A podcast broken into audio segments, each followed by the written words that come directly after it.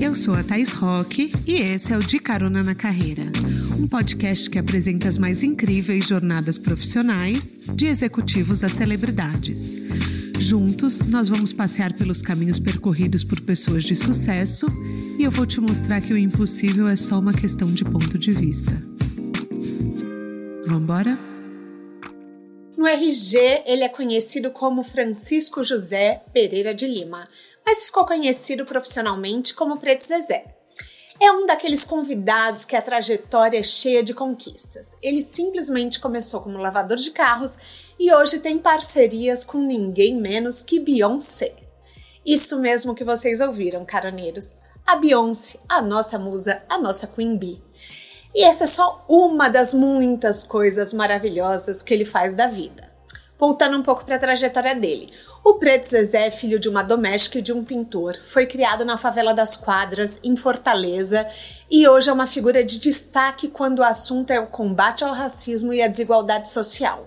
Ele é presidente global da CUFA, Central Única das Favelas. Ele foi eleito pela Bloomberg como uma das 500 pessoas mais influentes da América Latina, é autor do livro Das Quadras para o Mundo, é colunista da Folha de São Paulo, ativista e de volta ao nome que eu sei que chamou a atenção de muitos caroneiros.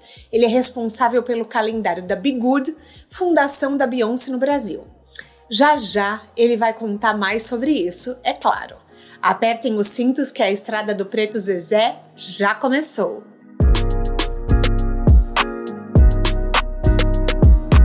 Preto Zezé, bem-vindo ao De Carona na Carreira. Olha Quer que dar um bom. oi pros nossos caroneiros? Olá, caroneiros e caroneiras, estamos na área. Vamos lá, Preto Zezé, Zezé, Preto. O que, que você prefere? Não tem o Bond, James Bond, então é o preto, preto Zezé.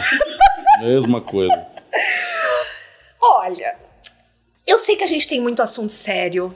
Você é uma pessoa, assim, que representa muito pro Brasil. Você foi presidente global da CUFA por muito tempo, agora tá indo assumir do Rio. Aham. Mas assim, eu sou fofoqueira. eu sou uma fofoqueira, eu admito isso aqui. E eu preciso começar te perguntando do seu encontro com a Beyoncé. Pra mim, fofoca é tipo item de cesta básica, né? Não pode faltar. Né? Fofoca. É um elemento social. né? Obrigada, É obrigada. É o que une as pessoas, entendeu? Então, caroneiros, eu, eu vou confessar que eu cheguei aqui e já falei da Beyoncé e já fiquei perguntando. Então, assim, ele tá pronto pra entregar a fofoca completa pra gente. Conta, eu já falei na abertura, eu já gravei o Abre antes de você chegar, já falei que você e Be Good, que é a fundação da Beyoncé, são grudadinhos. Isso. O que que ela veio fazer no Brasil? Meu Deus do céu! Primeiro é um reencontro nosso com ela. A gente se encontrou em Fortaleza em 2003. Então faziam 10 anos que a gente não se encontrava. A minha primeira surpresa... 2003 ou 2013? 2013, aliás. 13, tá. É, foi lá em Fortaleza, a gente passou o dia com ela e também foi nesse, nesse clima de surpresa, né? Então, a última hora que ela apareceu, psh, ninguém acreditar. Já tava de bom passar o dia inteiro no estádio com ela, conhecer a equipe, todo mundo. Lá que entrou num camarim todo bonito, iluminado, de repente ela psh, brotou e Foi uma surpresa também lá? Lá em Fortaleza. Eu só, eu inclusive eu tinha, eu, eu era o único que sabia que ela ia chegar, não sabia quando, mas sabia que ela ia chegar. E quando botaram no camarim, eu pensei, pô, estamos sendo tratados igual o rei. A criançada sentou assim. Quando a gente senta, em alguns segundos, todo mundo começou a chorar ao mesmo tempo. Eu falei, gente, o que que houve? De repente a Beyoncé tá aqui em pé do meu lado, quase que eu morro. E aí começa todo assim, a gente ficou na cara do palco, ela cantando pra gente, falando tal, legal.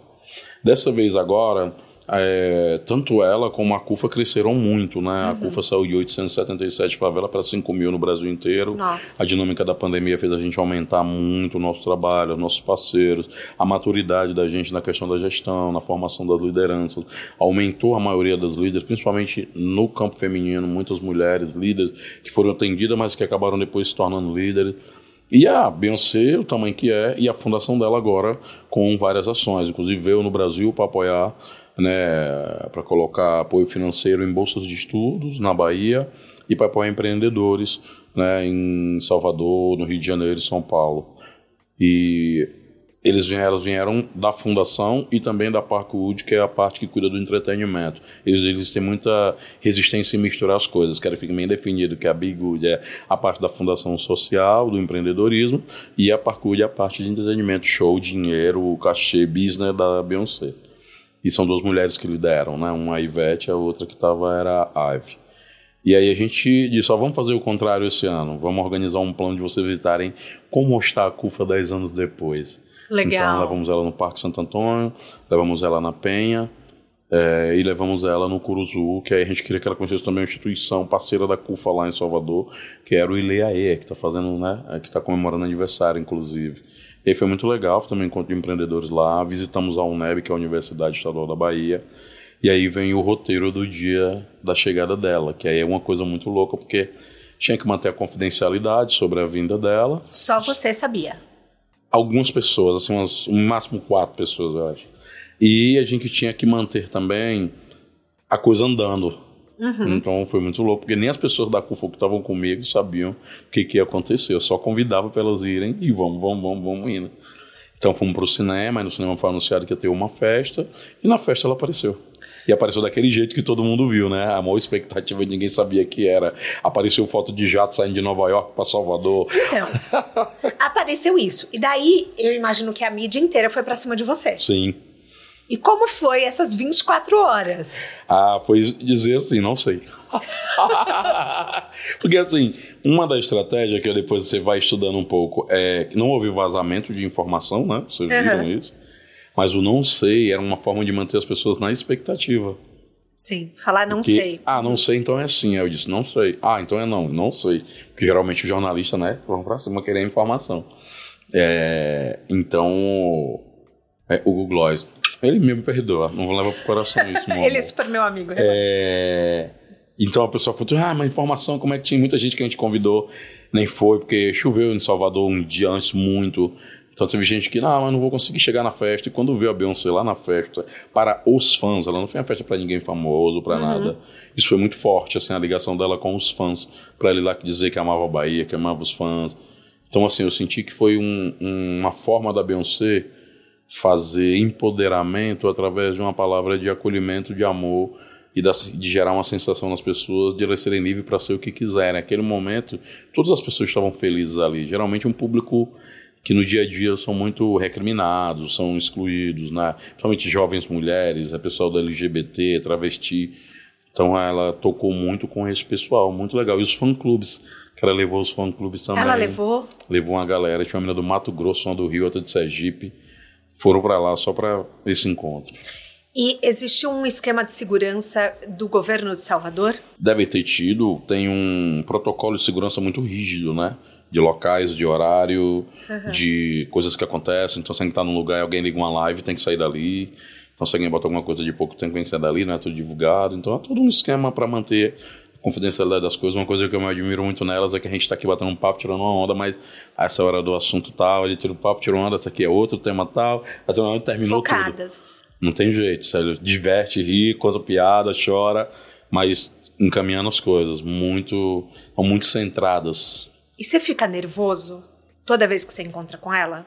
Eu fico porque é uma pessoa que cada vez que a gente encontra ela vai tomando um significado, né? Uma coisa é já era grande na época que a gente encontrou em 2013. Sim. Agora com o significado de representatividade, da luta da questão racial, do entretenimento, de levar vários temas, de poder ser do tamanho que ela é fazendo coisas, né? Eu lembro na época da pandemia a Beyoncé se juntou com o antigo dono do Twitter e juntaram alguns milhões só para apoio de pequenos empresários negros que tinham perdido seus negócios.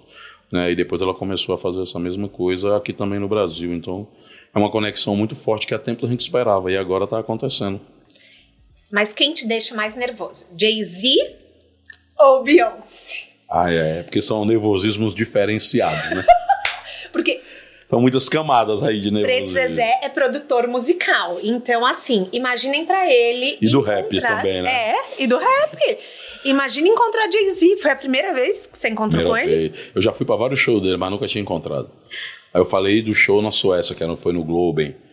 E eu disse, quase cruzava com ele num after, mas aí ele não. Ele foi e saiu, eu cheguei depois. É. Então a gente não conseguiu falar lá.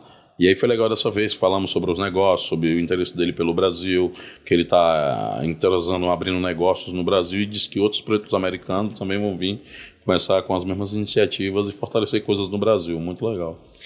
Eu queria agora voltar um pouquinho para sua história. Você fala que a música te ajudou muito a entender a sua realidade. Você pode explicar um pouquinho do papel da música na sua vida? Eu venho da cultura hip hop, para quem não sabe, a cultura hip hop é formada pela música, do rap, o DJ, o grafite o break. E essa música na década de 90, ela trazia muitos temas críticos, incentivava a gente à leitura, falava da luta de direitos civis, então coisas que a gente não aprendia no ensino formal da escola. E com a coisa da música, da cultura, aquilo juntava muitos elementos que podia ser entretenimento, podia ser denúncia, podia ser diversão, mas principalmente naquela época, identidade. Na época eu estava ali com meus 14 para 15 anos, você não sabe quem você é, está procurando uma identidade, um pertencimento de um grupo, entender o que tá, qual é o seu papel no mundo. E para mim a realidade chegou muito cedo, porque apesar de eu ser um aluno endiabrado, eu tinha boas notas, só que as notas boas, elas não solucionavam o problema como as notas de dinheiro. Então a gente vê que tem aquela escolha muito triste e muito dura que é de estudar ou trabalhar. Então eu tive que ir para rua fazer dinheiro, foi onde eu comecei a lavar carro. Uhum. E a uhum. cultura do rap meio que ajudou a organizar um pouco esse entendimento do mundo. Né? E muitos amigos meus conheceram o rap ali era como se fosse uma religião naquela época, né? Então uhum. era muito. O rap ele não é uma música de intérprete, cada um escreve suas próprias letras. Sim. Diferente dos outros gêneros musicais. Então você tem ali todo mundo produzindo letras o tempo inteiro na sua realidade. Então você tinha que ter um estudo, tinha que ter uma preparação, tinha que ter dedicação. Então foi muito importante na minha vida essa. E o rap chega na minha vida naquele momento. É tanto que os amigos que não continuaram, muitos infelizmente perderam a vida ou a liberdade. Mas hoje você ainda é produtor musical? Ah, eu ainda dou uns pitacos ainda. O que, que você faz hoje? É voltado para as artes, voltado para Eu música? dou dicas para as pessoas. É, eu dou Produtor dicas. cultural, é tipo verdade, assim, vou falar né? pro cara novo, eu falei, ó, segura a tua cabeça, segura o teu deslumbre, segura a pressão, segura as críticas, segura as pessoas que vão te decepcionar, segura o dia que você também não dá certo, que uhum. vai ter um dia que vai dar. Segura que nem todo mundo vai ser o Racionais, cada um tem o seu papel, cada um tem o seu lugar, nem todo mundo vai ser o MC do Jonga, Tashi 3, mas elas servem de inspirações para nós, para ajudar a trilhar uma carreira própria para cada um. Então vou ajudando um pouco nisso, a ver de um pitaco essa música, essa letra aqui, não cita assim, canta assim, ou compõe isso aqui, escreve outro jeito, o tipo de comportamento publicamente, como é que é a internet, né? Hoje é hum. outro mundo, essa linguagem de internet, negócio de streaming. Então eu tento dar dicas assim. Como eu vivi o 90, o 2000, 2010, 2020, então tem um, um, um intensivão aí bem acumulado. Com certeza. E você começou como lavador de carros, que nem você falou. E em que momento que o ativismo cruza a sua história, assim, entra na sua trajetória? O rap, né? Porque o rap ele levava a gente para mudar a realidade, não era só uma música, era a nossa vida. Uhum. Então ele configurou a nossa vida. Então ele leva a gente para o trabalho de bar, trabalho social. E com o tempo a gente se dá conta que só aquilo não era o bastante, porque tinha muita gente na favela, o, o rap não era maior que a favela, a favela sempre foi maior que o rap. Tá. O rap estava dentro dela. Então a gente precisava de algo maior que incorporasse uma agenda de mais gente. E aí é onde vem a CUFA, ali no início da década de 90, criada pelo Celso Ataíde, que acaba ajudando, hum, não virou uma instituição hip hopista, digamos assim, mas tinha um hip hop na sua matriz, eu, Negagiz, MVB, o Celso Ataíde por anos empresário Racionais, MVB, o Mr. Crata e tal. Então a gente ficou ali tendo o hip hop como a nossa essência, mas migrando para ampliar cada vez mais para outras pessoas que estavam no território de favela. Só que daí, assim, você tem o dom da oratória. Eu assisti inúmeras entrevistas suas. Obrigado. Então, assim, você fala muito bem, você prende a atenção. Assisti seu Roda Viva, assisti sua entrevista com o Emicida, com o Bial. Então, assim, você, você é uma pessoa que nasceu para se comunicar. Oh, que bom. O rap ajuda também. E lavando o carro, né? Você imagina que é convencer uma pessoa de lavar carro na chuva. Até tá falando disso agora. você, você sempre soube do seu dom da oratória? Não, eu acho que foi desenvolvendo com o tempo. Que, porque, assim, às vezes você tem uma intenção de fazer algo. Uhum.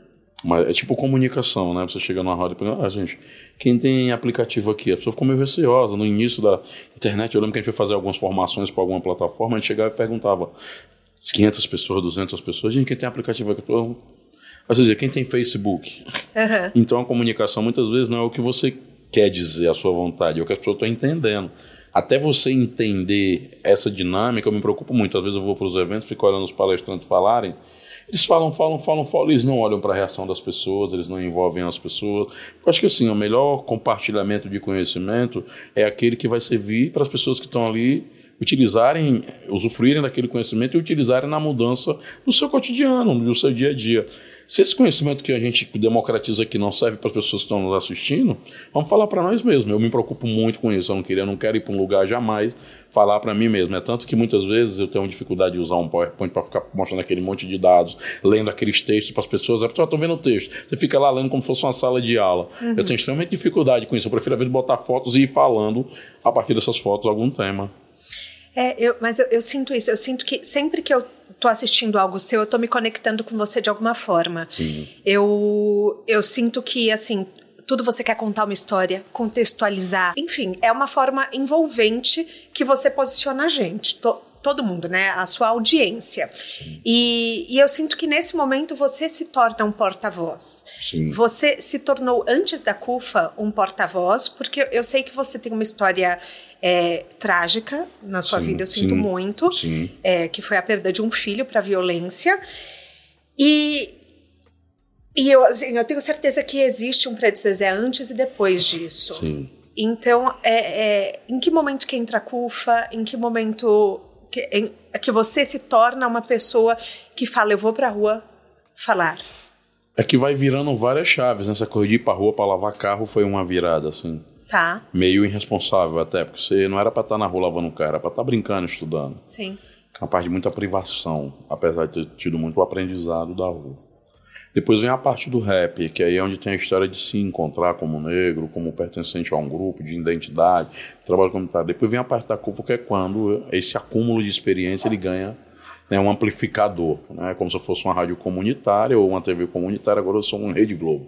Uhum. chegou uma antena é. que qualificou melhor, né? trouxe para dentro, qualificou melhor, que a CUFA é uma grande escola de lideranças. Né? Então aí você começa a se ver né, como importante. Só que a gente, muitas vezes, a gente que é um porta-voz ou tem uma importância na vida das pessoas, a gente nunca tem a medida certa, muitas vezes sempre a gente vai com uma expectativa baixa, assim, você chega num lugar e acha que não te conhece, a pessoa te conhece, às vezes a pessoa que está vendo acha que a gente está até meio não querendo falar, mas é porque a gente não sabe se a pessoa conhece ou não, então eu prefiro, no primeiro momento, chegar e tô tudo bem, tô tranquilo, pá. Eu já pesquisei muito você, então eu pessoas, sou stalker, tá? É, lógico, lógico. Então, você fica tranquilo que comigo eu tô sabendo. Então, é muito de você fazer uma gestão um pouco também da imagem, né? De como você, onde é que é importante a sua imagem, onde é que você é útil, onde é que a sua participação colabora com alguma coisa, onde é que você tem que ouvir também. Que eu acho que o grande eu acho que a grande sacada é a gente estar tá sempre disposto a ser, na CUFA tem muito assim, a gente está sendo preparado para ser general, mas sempre na disposição também, se precisar, de ser soldado. Então não está muito apegado a títulos, a cargos. Isso é uma coisa muito mais para fora da CUFA. Na nossa dinâmica, todo mundo está ali todo dia aprendendo e colaborando um com o outro. Sim, tá. É, você conta que você vai muito para é, campo, para conversar com as pessoas, para ouvir, todo. né? Você não fica só no administrativo do escritório. Não. Até porque é, é, eu acho que assim, cada um, na CUFA a gente aprendeu, cada um vai encontrando sua competência e vai somando essas potências de cada um. Então todo mundo tem saberes diferentes. Entender isso é saber que um é bom líder, um é bom comunicador, o outro é um bom produtor. Às vezes uma pessoa muito silenciosa, mas na gestão ela é boa, eficiente. Então você tem que identificar um pouco quem é o que e as suas próprias competências ou adicionar a competência que você acha que é necessário para algum objetivo que você quer alcançar. Por exemplo, eu quero agora conversar com outros países, eu tenho que aprender inglês. Uhum. Então vou ter que desenrolar o meu inglês. Porque a então. CUF está em Nova York também, Sim. né? Então, vocês têm um escritório lá? Sim, em 2015. Foi quando eu saio daqui da CUFA do Brasil, vou assumir a CUFA Global, a gente faz um evento na ONU, que a gente, ao invés de ir nos países, a gente achou melhor fazer lá e articular os 194 países fazem parte. E temos três cadeiras lá, presença, né, assento em três cadeiras, que é Afrodescendência, Juventude e ONU Habitat, que é o desenvolvimento urbano. E aí eu assumo lá e toco essa agenda. Depois eu tenho que voltar para o Brasil e assumo a CUFA novamente por causa da pandemia. Uhum. E aí eu fico morando em São Paulo. Você ficou morando lá um tempo? Ah, não, fiquei indo e voltando. Tá. Porque lá também tem um pessoal da base lá em Nova York, que é lá no Bronx, nosso escritório. E aí fiquei cuidando aqui de estabilizar, fazer a parte logística e tal, cumprindo essa meta, estabilizou, ampliou a CUFA, organizou tudo, os parceiros com as empresas, construí vários vínculos aqui também, então continua nessa coisa, sou conselheiro de algumas empresas da área de banco, sistema de comunicação, é, empresas de tecnologia, algumas figuras públicas. E agora estamos trabalhando para poder expandir a CUFA na África, agora que é um papel nosso, e, e, aceleramos o nosso rodízio de lideranças, que agora é uma mulher, que a gente tem sempre homens e mulheres na direção da CUFA, e a Kaline, uma paraibana retada, né, lá de João Pessoa, que tocando minha presidente aí, ó, na linha de frente. Para quem não sabe, o, o que a CUFA faz no dia a dia? Porque a CUFA tem muitas frentes, Sim. principalmente também agora voltada para mulheres. Sim. Que que eu assim eu já vi vários relatos seus de mulheres se ajudando sim. mães dividindo sim. a cesta básica com outras sim, mães. é, o, como que a gente pode explicar o que a CUFA faz para quem está nos assistindo? Ela, ela, conhece bem gente pesquisou gostei. É, a CUFA basicamente ela, ela, ela parte do seguinte entendimento é, de que a gente precisava um, tirar as favelas das notícias negativas para a gente não ser medido somente por essa régua. Para isso eu precisava produzir um conjunto de lideranças. Então começa o primeiro processo, formar lideranças, homens e mulheres desses territórios que a gente acredita que só tem como solucionar os problemas que atingem esse território se essas pessoas participarem da solução. A outra era como é que eu produzo, diante da dificuldade que eu já conheço, como é que eu produzo alternativas práticas de reverter essa situação de dificuldade. Então, tem que preparar um repertório de ações positivas que repercutem nesse território, tirando ele da percepção de só problema, carência, violência, tragédia, e levando ele para o lugar de alternativa, de criação, de inovação, de potência, como disse Celso. É, e, o segundo, e o terceiro é como é que eu levo essa agenda montada para negociar fora da favela, ou seja, no mundo do homem branco do asfalto, que é o governo, que são as empresas, para a gente poder fazer parcerias, já que essas empresas já estão dentro da favela, mas que só estão numa relação de venda de serviço, de marcas, né, de, de recolhimento de riqueza produzida lá, e não de compartilhamento, uhum. e não dos favelados virando sócio deles. Então, a gente tenta inverter um pouco essa relação entre o capital e a galera que está trabalhando eu vejo você como um diplomata. Ó, oh, que legal. Que bom isso.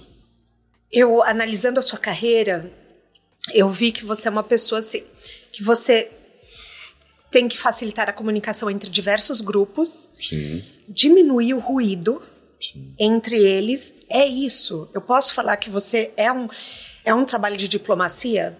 É, né? E tem, você tem que falar o favelês e tem que falar a linguagem do asfalto. Então, porque assim, você tá, eu vou no mundo agora, depois da pandemia, a gente convive com grandes empresas, você tem aquele dialeto do mundo corporativo, do trade, do share, do, share, do stakeholder, do mindset, do match, então essas coisas ninguém sabe o que significa. Você tem que converter para o favelês e o favelado tem que entender como funciona essa lógica. Uhum. Se você não fizer isso, você não vai poder dialogar com dois lados. Para produzir essa ambiência, primeiro uma reputação que a gente tem que ter de entregas sérias e qualificadas, Segundo, a gente tem embaixadores também do outro lado, então são importantes pessoas que estão nesse ambiente para a gente entender o que está acontecendo.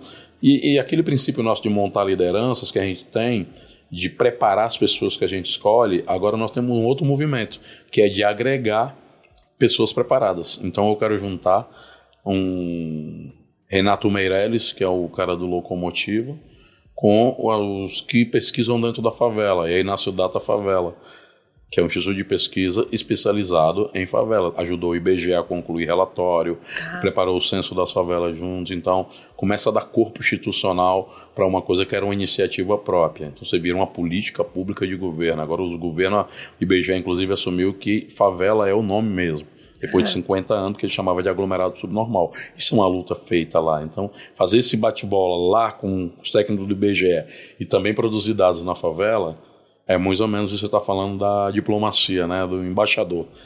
Mas assim, é muito jogo de cintura. Muito. O seu trabalho é assim. Requer. É, né? Requer muito jogo de cintura. É, porque assim, a gente está falando de você ter que ouvir o poder público quando ele não está ausente. Sim. Grupos religiosos. Uhum. Facções. Uhum. Agentes comunitários. Só para citar alguns. Qual que é o segredo do sucesso para lidar com tantos grupos diversos? Eu não sei se tem uma receita, porque cada dinâmica é uma dinâmica. Você tem uma dinâmica que é no norte do Brasil é de um jeito, São Paulo é de outro, Rio de Janeiro é outro, no Nordeste é outro. Agora muda, muda não tem tanta distância porque muda, muda o sotaque, mas as dinâmicas elas são próximas. Então entender um, essa dinâmica é importante. Por isso nós somos uma instituição. Ah, como é que quando é que vocês vão na favela? Tá aí, não vai, já está lá. Uhum. Então a gente não é uma, uma, organização de eventos em favela. A gente tem vida permanente dentro das favelas, formando liderança lá nesse território. Então, hoje, para manter essa, esse trânsito, você precisa ter muito claro o que a gente quer. A gente defende uma agenda das favelas, a gente discute com o poder público de, de diversos, de políticos que são de diversas posições ideológicas. Porque eles são de, de posição ideológica na campanha eleitoral. Depois que eles são eleitos, eles são pessoas eleitas por uma eleição que todo mundo disputa, quem ganha vai gerir ele passa a ter que gerir para a sociedade como um todo, não para o grupo político dele, até porque numa rua ele não sabe quem votou nele e quem não votou. Uhum. E a linha de ônibus que ele vai colocar lá, o hospital que ele vai botar para atender as pessoas, a escola para os meninos estudar, são para todas as pessoas, não é para quem votou nele. Então ele tem a responsabilidade de fazer gestão pública com o recurso da sociedade e tem que produzir políticas públicas para aquilo. A CUFA não quer assumir o lugar do Estado. Sim. Entender isso é importante porque da forma que eu dialogo com o Tarcísio aqui, eu dialogo com o governador do PT do meu estado, um cara do PSB ou do PSDB lá em Pernambuco. E assim vai o prefeito do PL lá em Maceió. Então, por quê? Porque eu não estou negociando com partidos ou pessoas, eu estou discutindo com o poder público, é uma institucionalidade que existe. A CUFA optou por seguir esse caminho, porque uhum. na medida que eu viro uma instituição que atende às conveniências dos políticos, eu deixo de pautar a nossa agenda. Sim. E, na verdade, nós não vemos para ser pautado pelas conveniências políticas, nós vemos para pautar a política e produzir política pública do nosso interesse. Exato. Exatamente. E, e eu fico pensando é, muito nisso, na complexidade das suas relações. Sim. M muitas coisas acontecem nos bastidores. Você é informado de muitas coisas que líderes comunitários dentro das favelas decidem Sim. É, ou, ou você deveria. Você tem uma engenharia o tempo todo para você gerir ali de interesses. Tá. E eu não estou falando se é bom ou ruim, né? Eu acho que, para mim, inclusive, gente interessada eu adoro. Às vezes chega uma pessoa querendo trabalhar na eu falei, ah, qual é o seu interesse? Ah, muito interesse aí. Que eu falei, pô, então não é aqui, aqui é lugar de gente interessada. Interesse é diferente de má fé, tá? Tá. É, então acho que você tem que administrar ali e há uma, uma atenção no dia a dia, porque a gente muitas vezes não coloca os interesses da gente na mesa. Quando eu coloco é mais fácil de dizer onde é que tem pontos que são convergentes, que são divergentes, onde é que tem pontos que eu vou demorar, onde é que eu não demoro. E eu tenho que trabalhar com a habilidade da vida, que a vida é o tempo inteiro essa defesa de interesses. Isso é a essência da política, inclusive. A defesa dos seus interesses. Então, organizar os grupos, manter o diálogo, arrumar parceiros, construir agendas comuns, isso é o que vai fazendo a gente permanecer relevante, permanecer andando, permanecer respeitado e permanecer sendo ouvido pelas estruturas de poder e de decisão que existem na sociedade, sejam elas formais ou informais. Sim. As, as mulheres são as maiores líderes Sim. dentro das casas, nas favelas. Uma ocorrência muito grande que você mencionou já em algumas entrevistas é de embriaguez e desordem, Sim. Que leva à violência das mulheres e dos menores. Uhum. E a CUFA entendeu uhum. a importância de apoiar essas líderes, essas mulheres, para criar uma rede de proteção maior. Como que esse trabalho funciona? O trabalho funciona primeiro de, de trabalho de pesquisa, né? Quando a gente foi pesquisar, o que a gente viu de cada 10 lares, sete são dirigidos por mulheres, já é um indicador. Sete? É, são dirigidos por mulheres, e aí mulheres mães solo, com crianças com mais de, de, entre 6 e 11 anos de idade, tá. geralmente com idosos em casa. Isso foi um perfil, inclusive, da pandemia. Que a pandemia era um naufrágio geral, mas algumas pessoas não tinham nem boia. E esse perfil é que não tinha boia nenhuma. Por isso que a gente criou o programa Mães da Favela durante a pandemia para atender essas mães. Uhum. Depois essas mulheres tornam as lideranças dos processos. Porque assim, imagina, você está numa favela e você tem lá o seu grupo de teatro uhum. com meninas ou um grupo de time de futebol. Você começa, ah, eu preciso pegar a cesta básica para as meninas do meu time. Você não tem nada, nem envolvimento com nada de política de liderança social gnástica. E na medida que você entra para distribuir a cesta, você vai ter que fazer uma escolha de critério, porque não tem para todo mundo, para quem eu dou.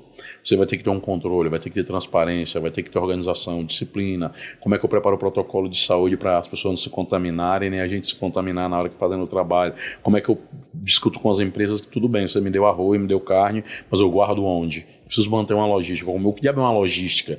Aí começa todo um processo de entender a dinâmica. Mas aí a empresa, ah, não posso doar porque eu tenho que passar pelo Compliance, o Eco Compliance, aí o ESG. E aí você vai começando a entender esse ambiente. E esse processo prático, no final do túnel, está uma liderança formada com competências habilidades múltiplas que ele não, não conseguiria num ensino formal, por exemplo. Uhum. Por isso que a gente, inclusive, está preparando, preparou uma escola de negócio. Hoje a gente lançou nosso escritório no Brooklyn com um conjunto de, de empresas lá que atuam numa interface, fazem uma interface com a CUFA, que, é, que a CUFA é a parceira social dessas empresas. Então tem um projeto ah. com egressos, tem um programa Recomeço, que é uma parceria da CUFA com a Favela Log, que é a empresa de logística.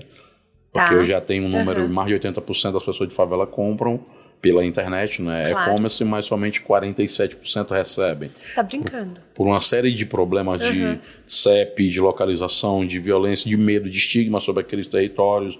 Então a gente faz lá essa ponte e a nossa efetividade já vai para 93%. 93%. Empregando pessoas nossa. que estão ali. E não são só os caras que estão empregados no projeto social, eles são gestores do projeto. Uhum. Eles são pessoas que organizam a receita, são pessoas do RH, pessoas que não são entregadores, eles são pessoas agentes de transformação naquele território. Uhum. Então isso é importante. O Laboratório de Inovação Social, falei certo? Hum? Laboratório de Inovação Social, hum. ele comanda o programa de Mulheres da Favela e é uma iniciativa da CUFA, como você falou.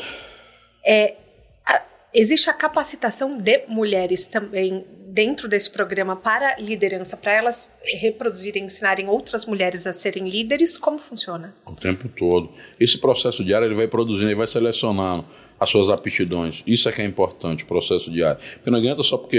Eu vou dar um exemplo. A gente escolheu, é, teve um lançamento da, do filme Mulher Rei. Sim. com a Vola Davis, minha amiga Paty Casé, que me convidou. Ela estava preparando o lançamento do filme. Inclusive, ela está preparando o lançamento de outro filme agora que eu vou lá em Salvador assistir. É... Ó, Paty, lembrando de você. Ela me chamou pra. Eu disse assim: Paty, vamos levar as mulheres da favela no cinema para assistir o filme? Porque Mulher Rei era muito, né? Uhum. É... Tá bom, vamos. Então, começou uma mobilização que começou logo com 600 mulheres. A gente jogou no grupo de zap as mulheres. Todo mundo, vamos pro cinema, vamos pro cinema. Eu falei, Tati, Paty, vamos conseguir o Guaraná, pipoca, tudo, ingresso, tal, tal, vamos.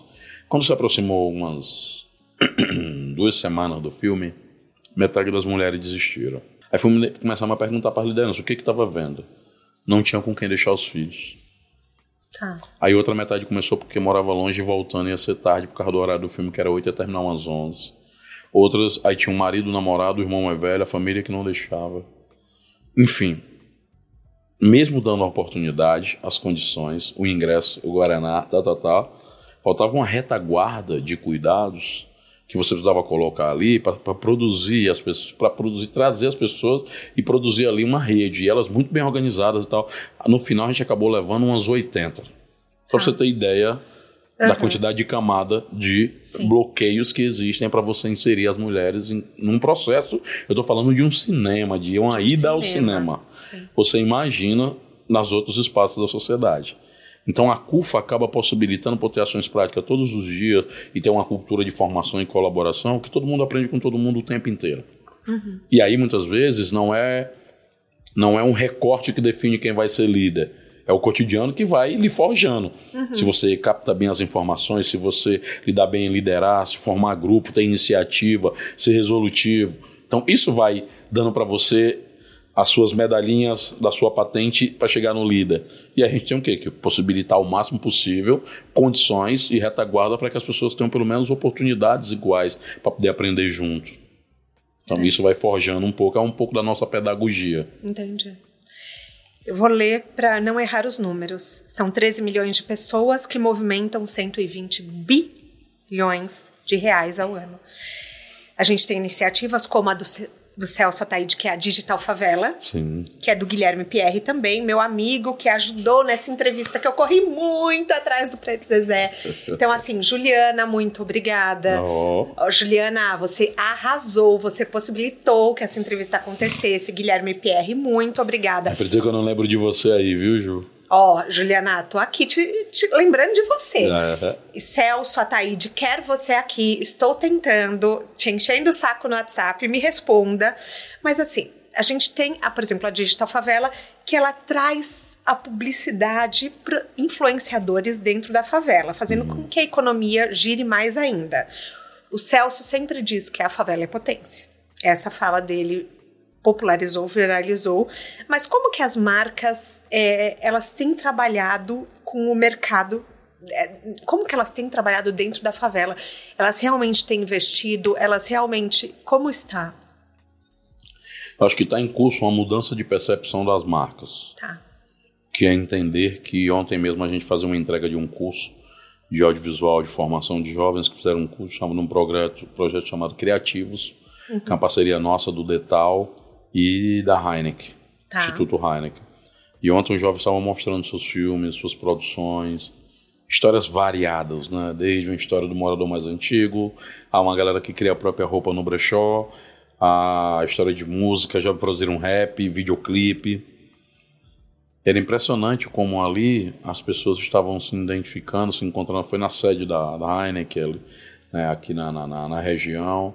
Então, assim, jovens que nunca cruzaram essa ponte desse jeito, nunca foram para esses lugares, estavam ali como protagonistas de um processo. E eu falava ontem para o presidente que eu acho que essa é uma nova página do comportamento das corporações, das empresas, que já vendem seus produtos. A Heineken já vende suas cervejas, suas bebidas, independente da CUFA. Ela, só que ela está presente no nosso território. Como que ela vai, para além de por exemplo, ano passado ela foi a cerveja que mais vendeu do Brasil. Nossa. Primeiro lugar. É, em valor financeiro, não em volume de venda. Então, quer dizer que houve um faturamento recorde mais do que as outras.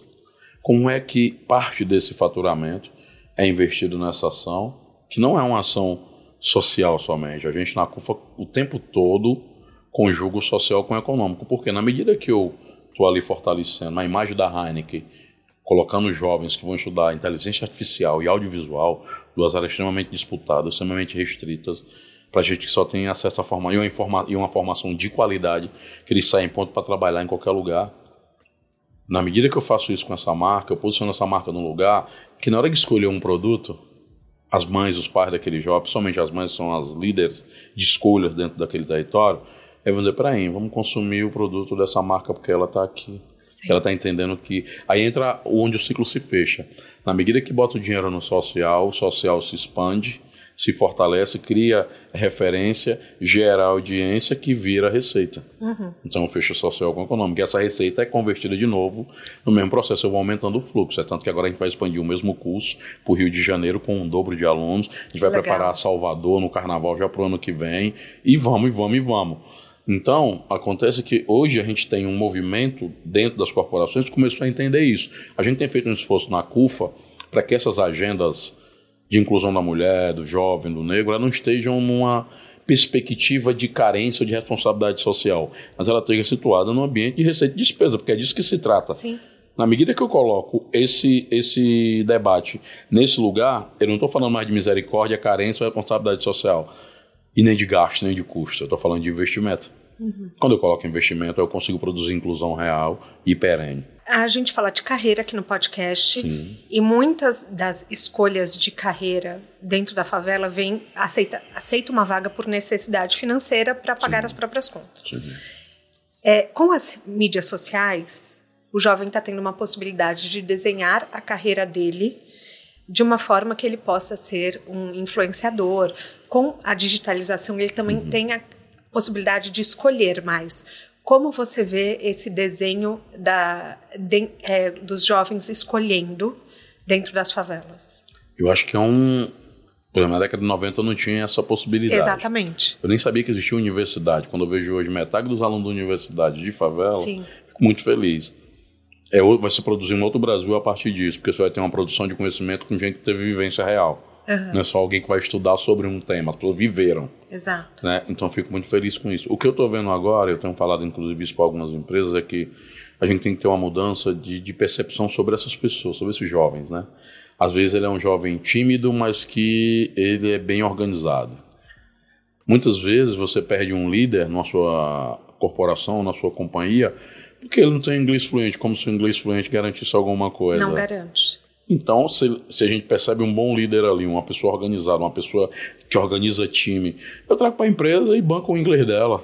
Uhum. E eu ganho ativos que eu não vou ter no outro, que só vem com inglês fluente. Então, alguns critérios que se tinham como intocáveis estão mais flexíveis hoje. Uhum. E isso vai ser o futuro, porque nós estamos indo para um mercado, porque o Brasil é muito caracterizado pelo a força braçal, né? Você vê os nossos negócios, o agro é o que? É terra, força, né? Tem que transformar as coisas na força. A gente tem pouco investimento no mercado de inteligência.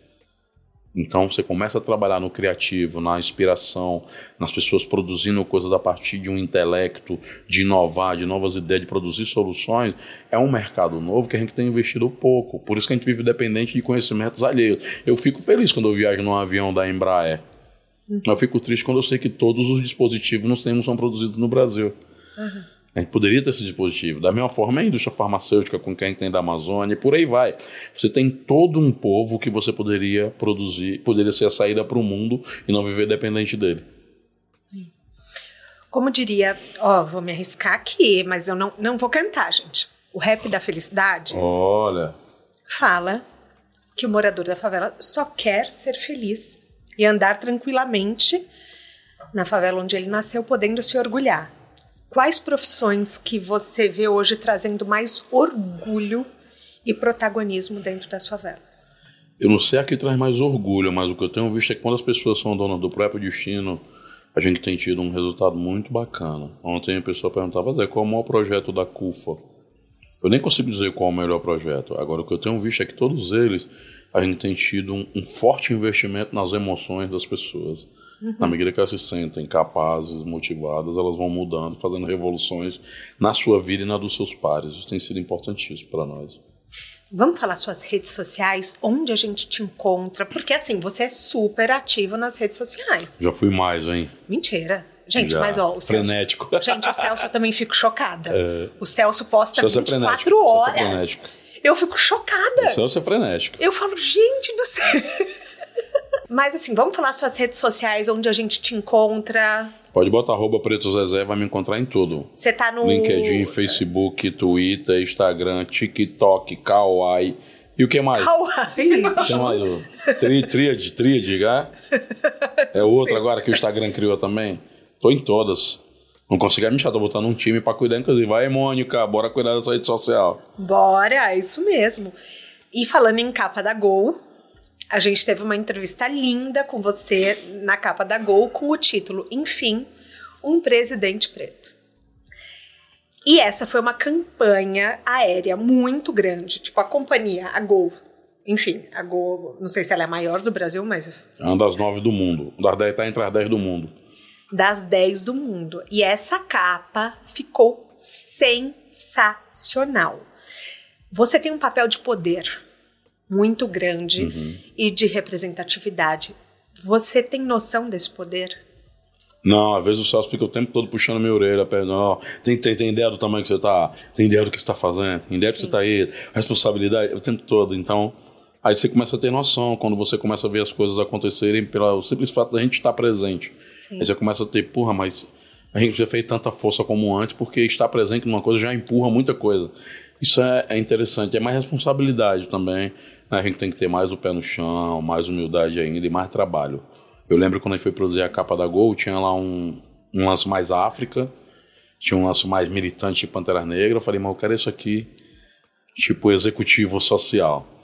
E aí foi legal porque depois a gente foi escolher o título, enfim, o presidente preto. Então quem lia aquela matéria achava, foi engraçado que o Kakinoff, que agora não está mais na Gol, oi Kaki, eu lembrando de você, era o seu da Gol, ele disse, pô Zé, o pessoal tá pedindo pra falar contigo. Eu falei, mas por, aí, por quê? Aí ele mandava cá, falou, porra, deu merda. Eu falei, o que foi, meu Deus, que deu? Alguém criticou, né? Porque o pessoal é. falou que tudo é racismo, que tudo é isso. E foi uma pegadinha no imaginário, né? Porque só não vê pessoa preta na expectativa de um cargo maior. Isso é o legado maior do racismo no Brasil. A capa mexeu com isso. Com esse imaginário que, um presidente. Aí a pessoa pensa, é presidente do país? Aí depois o pessoal que conhecia mais o é presidente da companhia. Então o pessoal ligando para ele para dizer: Kaki, apresenta o um novo presidente da companhia. A gente, a gente riu muito sobre isso, né? Uhum. Então a, a, aquela imagem produziu uma coisa que para mim o que foi mais forte é você falar essa coisa da. Você tem ideia do tamanho? Aquela, a gente apostou nessa pegadinha do imaginário de não ver pessoas pretas em cargo de presidente. Por isso que, enfim, um presidente negro. Só que atingiu, as pessoas pretas da Gol começaram a postar fotos dentro do avião com a revista. fotos. Entendeu? Então isso foi muito legal, o Tyrone aí. Ele, ah, ele é o que puxou o bonde. Então, isso para mim foi uma coisa que eu achei legal, porque assim, a representatividade é muito individual. Tem uma pessoa preta lá, o Zezé tá, tá legal, tá lá representando, vende a publicidade, apresenta isso, ganha um ibope aqui, mais espaço aqui, visibilidade. Mas como é que essa visibilidade tem utilidade na vida prática das pessoas? Então comecei a ver as pessoas mudar a mentalidade, ter orgulho de segurar a capa da revista, tirar foto com ela. Chegar nos aeroportos, a pessoa tirando foto, assim, o tempo todo. E era um tempo de pandemia, e o pessoal até quiser podia ter repercutido mais, porque na pandemia não podia distribuir nada dentro dos aviões, né? Então você não botava nada. Mas depois que saiu, o pessoal botou nos aeroportos, o pessoal era levando as revistas. Chegava, eu já cheguei em casa, gente, que o pessoal tava com quadro em casa. Você tá o pessoal brincando. aqui em São Paulo me deu um quadro de presente. Que legal. Então foi isso, foi muito assim, até hoje repercute isso. Ah, não, até hoje repercute. Nas pesquisas eu encontrei Uhum. e eu vi assim que meio que viralizou entre os funcionários da Gol. Eu fiquei, eu, eu fiquei, eu achei tão bonito porque assim mostra o seu posicionamento, o seu poder e assim e a identificação num cargo de poder. Porque eu lembro, eu não sei se você conhece a Lisiane Lemos, quando eu a entrevistei, é, ela me falou, eu nunca tinha visto um executivo negro até chegar numa empresa. E ela falou que ela tomou um susto. É, Ela falou que ela foi ser entrevistada e daí ela falou para ele, ela falou, nossa, você é o primeiro negro executivo que eu vejo.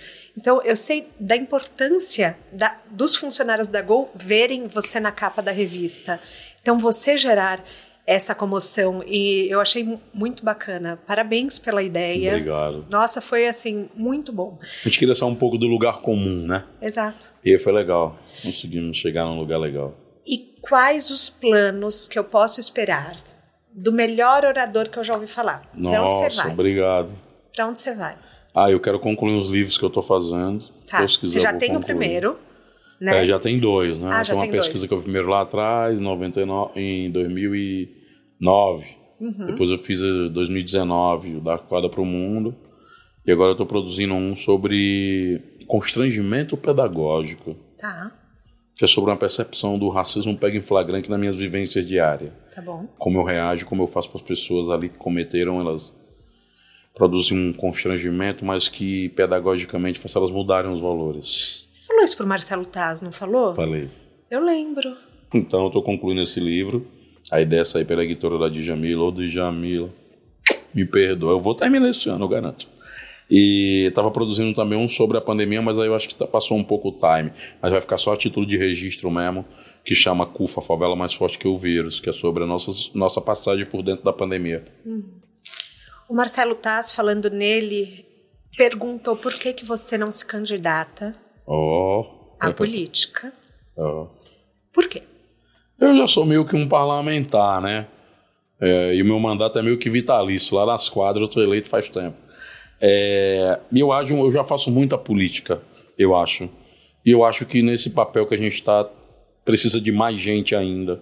De pessoas que tenham a agenda pública como a sua bandeira, independente dos políticos de plantão. Que a gente precisa, as agendas nossas num país tão desigual, com tanta dificuldade, precisa de sociedade ativa o tempo inteiro, porque os políticos são passageiros, mudam de partido, são inimigos hoje, amanhã se aliam, mudam de tudo. Então não há uma ideia. Acho que os partidos são muito pouco ideológicos no Brasil, então não há muita diferença. Tanto que tem tantos partidos, se você for apertar, não tem diferença quase que nenhuma em muitos deles, né? É, mas eu acho que a gente está ocupando um papel político importantíssimo na medida que organiza uma frente parlamentar é, das favelas com 378 deputados, eu estou invertendo uma lógica. Não é mais a favela que vira uma pauta de um ou outro parlamentar ou um ou outro partido. É a favela fazendo com que todos os partidos passem a olhá-la como um interlocutor né, autêntico, legítimo, e a gente poder pautar isso, dialogar com os poderes. Na medida que a gente ocupa espaço em conselho de grandes empresas de impacto no país, para falar sobre a favela, para intervir sobre o olhar na favela, para protagonizar o diálogo da favela dentro desses espaços, é também fazer uma política importante. Sim, Na medida que a gente empurra a favela não só para ficar naquele debate sobre a cidade, sobre ali, né, aquela coisa, mas pode debater em todos os ambientes, principalmente na economia, nós estamos produzindo um outro tipo de comportamento político. E eu acho que tem que ter uma geração que cuida também desse espaço. Está em todos os espaços, mas esse em que defende a agenda pública como um instrumento e uma mobilização de pautar a política, não ser somente pautado ou aparelhado por ela, é fundamental para o momento que a gente vive, inclusive para unificar e juntar o país numa agenda comum. Mas muita gente te pergunta. Muita gente, Eu todo o imagino. tempo. que a gente vive uma cultura, né? A gente tem eleição a cada dois anos, então esse ano é o ano de eleição. Ano que vem já é o ano pré-eleitoral da eleição para governador e presidente e senador e deputado, né? Então todo tempo tem ele, cultura de eleição. Eu acho bacaníssimo essa cor da eleição, as pessoas do Brasil adoram a eleição, mas eu penso que a gente tem que ter um movimento também de agendas de país. Eu acho que está faltando um pouco. A gente está muito preso ainda em nomes e pessoas e projetos de poder, e não Sim. de Estado, né? Assim, políticas contínuas, né? As que forem boas vão ficando, as que forem ruins tem que sair e mudar. Você vê em outros países que você atua é, agendas mais macro, mais Vejo muita gente engajada. É. Muita gente engajada em tudo. Eu, eu, lembro que eu fui em um encontro há muitos anos, na época aconteceu aquela tragédia do furacão Katrina. Uhum. E era um evento sobre engajamento social. E eu estava lá com a bandeirinha do Brasil na mesa. E aí foi entrar New Orleans, que era o pessoal da reconstrução né, da, da cidade. Aí tinha uma numeração de 1 a 100. Então, New Orleans estava 92 de engajamento. Quando chegou no Brasil, estava dando 12, 11. Porque tá nós somos um país xingacionista. Você vê, todo mundo está xingando todo mundo. Reunião de condomínio, quantos vão? Uhum. Associação, quantos vão? Porque a lógica nossa é de entregar tudo para alguém salvar a pátria, não da gente ser protagonista coletivamente das mudanças. Então a gente não participa, porque a gente foi acostumado e condicionado a isso para passar. É tanto que ah, quero saber ter um ódio de política. Os que gostam de política vão mandar em você que tem ódio, porque você não participa de nada. Ah, política é só eleição. É outra forma de não deixar fora do jogo político também. Não, política é escolha quem é que vai ser escolhido para o Suprema Corte, quem é que vai ser escolhido para ser o presidente da indústria comércio, quem é que vai ser escolhido para ser o gestor municipal lá do, da regional da minha, da minha, do meu bairro. Quem, como é que a gente está discutindo como é que vai ser a iluminação, a escola, a saúde pública, o transporte ali no território. Esse controle que a gente se engaja pouco para ter. Aí a gente acha que política, sua atividade de política acaba ficando fora da política no geral. Porque a política eleitoral é um momento. A política é todo dia. Concordo, você tem razão. Hum. O que, que é sucesso para você? Sucesso é estar tá feliz, estar tá fazendo coisas boas para quem a gente gosta e ver uma porrada de gente fazendo coisas boas também. Eu fico feliz com a vitória dos outros, mesmo que eu não conheça. É. Porra, quando eu vi as crianças, o jovem, outra menina falou no evento, eu me emocionei até na hora lá, que ela falou assim: Porra, eu não estou acreditando que estão falando de inteligência artificial e cinema e com certeza isso aqui não seria possível se um monte de gente, pai falou da cor, falou de mim, falar, pai, tchau, aqui não seria possível assim você. Uhum. Você que fez isso aqui ser possível. Você agarrou com a oportunidade e fez o que foi feito. E com certeza vai continuar. Quando aquela menina se sente assim, eu vejo razão nas coisas que a gente faz. Muito legal. Um propósito, né? É uma satisfação que vale mais que dinheiro, né? É você ver concretizado uma coisa que você sonhou, coisa que a minha geração sequer teve oportunidade. Isso é bacana. A gente tem um quadro aqui que chama pneu furado. Toda estrada tem um erro. Às vezes a gente comete um erro. Sim. Só que tem erros que são bons, que você fala, Sim. nossa, que benção. Ensinou mais do que uma faculdade, ensinou mais que um MBA. Que erro que você acha que você já cometeu na sua carreira que hoje se torna bom? Que se tornou, que foi uma benção? Um erro que se torna bom. Cara, eu acho que eu errei muito em não concluir os estudos. Tá. Demorei muito na fase supletiva e tal, tal. Mas ao mesmo tempo acabou que eu adquiri outras experiências por causa disso. Não é um modelo, já está dizendo, é um erro mesmo. E não é um modelo para ninguém seguir. Todo mundo tem que concluir os estudos, ir para a faculdade, se formar e tal. Mas na minha vida individualmente eh, foi um erro que eu queria também nisso, mas não consegui, muita as dificuldades reais da vida, né? Eh, eu acho que esse foi um erro que acabou de dobrando e me obrigando a ir para outro lugar, ter que me esforçar mais, estudar outras coisas e acabou tendo um resultado bom. Na sua mala de viagem, um livro, um filme, um documentário, algo que você que tenha mexido com você, que tenha mudado sua vida, não precisa ser sobre carreira. Um filme Husting, Tá. Eu assisti recentemente. É... Dois, um livro que eu estou lendo é Como Salvar a Democracia. Bom. É muito bom. É... E o que mais? E, de repente, um documentário, um TED, ah, Talk. Um documentário. Se não tiver, também tudo bem. Tem um documentário que eu li agora do Jogo do Bicho. Vale, vale Muito escrito. bom. Ai, meu Deus, fiquei viciada. Fiquei viciada nesse documentário. E é tudo real, muito louco. A gente chegar ao fim da nossa carona, eu queria muito te entrevistar. Eu, eu acho assim o, o trabalho que você faz sensacional. Tô ansiosa para ver o seu trabalho agora assumindo o Rio. É, eu acho que são novos desafios, mas imagino que assim uma pessoa que comandou o global dá conta do recado. Apesar de o Rio ser um, quase um país à parte, né? É, mais ou menos. Mas, assim, é, muito obrigada por ter topado. Eu sei que a sua agenda é muito cheia, mas é uma honra ter você aqui. Oh, obrigado. Inclusive, estou saindo daqui para um papo rápido depois para o aeroporto. Então, o Marcondes hoje vai ficar ali colado comigo. então, muito, muito, muito obrigada. O De Carona na Carreira tem a consultoria de conteúdo do Álvaro Leme, a supervisão do José Newton Fonseca, a sonoplastia edição do Felipe Dantas e a identidade visual do João Maganin. Todas as dicas que a gente abordou aqui estão no descritivo na plataforma que você nos escuta. Bora lá no Instagram falar mais sobre o episódio de hoje. A gente volta na próxima semana com mais um De Carona na Carreira. Um beijo grande.